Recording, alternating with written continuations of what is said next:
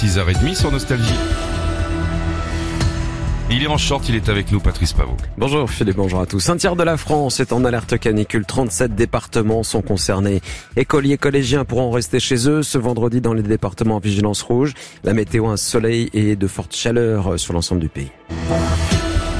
Des records de température attendus, un tiers du pays en vigilance rouge ou orange, 12 départements du sud-ouest en, rouge cet après-midi, 25 autres en orange. La France affronte sa première canicule de la saison alors que l'été officiel ne commence que mardi prochain. Un pic caniculaire est attendu aujourd'hui avec plus de 40 degrés attendus. Demain samedi, des records euh, absolus pourraient tomber sur l'axe Landes-Poitou-Charentes-Vendée.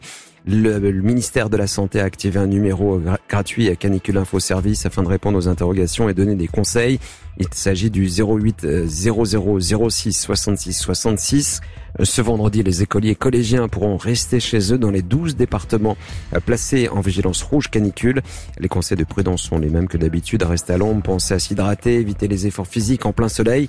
La canicule a aussi un impact énergétique. Alexandre Korozek. C'est l'effet des ventilateurs et des climatisations. L'Hexagone dépense massivement de l'électricité ces jours-ci. Ce n'est quand même pas comme en hiver. Et il n'y a pas d'inquiétude sur l'approvisionnement, mais tout de même, avec seulement 29 réacteurs nucléaires disponibles sur un parc de 56, les autres étant à l'arrêt notamment pour maintenance, la France va devoir importer du courant. Situation inhabituelle en cette saison. La chaleur peut aussi affecter l'activité de certaines centrales qui subissent le faible débit des fleuves alentours.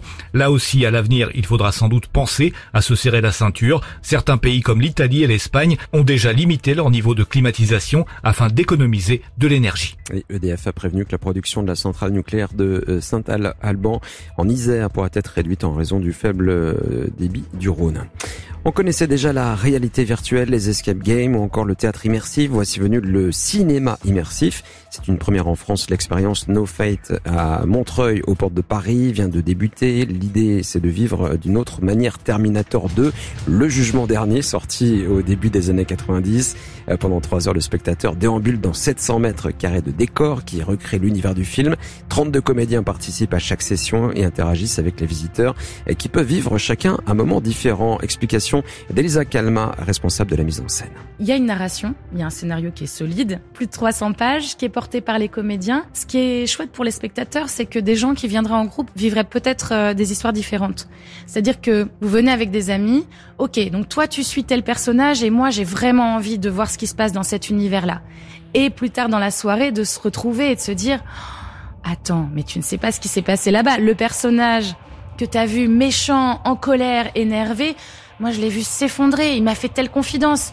Et c'est aussi de montrer l'envers du décor. Les comédiens sont dans leur rôle pendant une soirée de trois heures, ils n'en sortent pas et ils sont vraiment avec les gens, avec cette sincérité-là. C'est du jeu cinéma mais tout près des gens. Des propos recueillis par Émilie Joubert. L'Ukraine suspendue ce vendredi au verdict de la Commission européenne. L'instance doit rendre son avis sur le statut de candidat de l'UE du pays en guerre, une façon pour Kiev de se protéger en intégrant la famille européenne. Hier, lors d'un déplacement à Kiev, les dirigeants français, allemands et italiens, ainsi que leurs homologues roumains, se sont dit prêts à accorder immédiatement à l'Ukraine le statut de candidat à l'adhésion à l'Union européenne. Du basket, le sacre des Warriors en finale NBA. Les Golden State Warriors ont été sacrés champions NBA pour la septième fois de leur histoire. Ils ont surclassé les Boston Celtics 103 à 90 pour retrouver les sommets.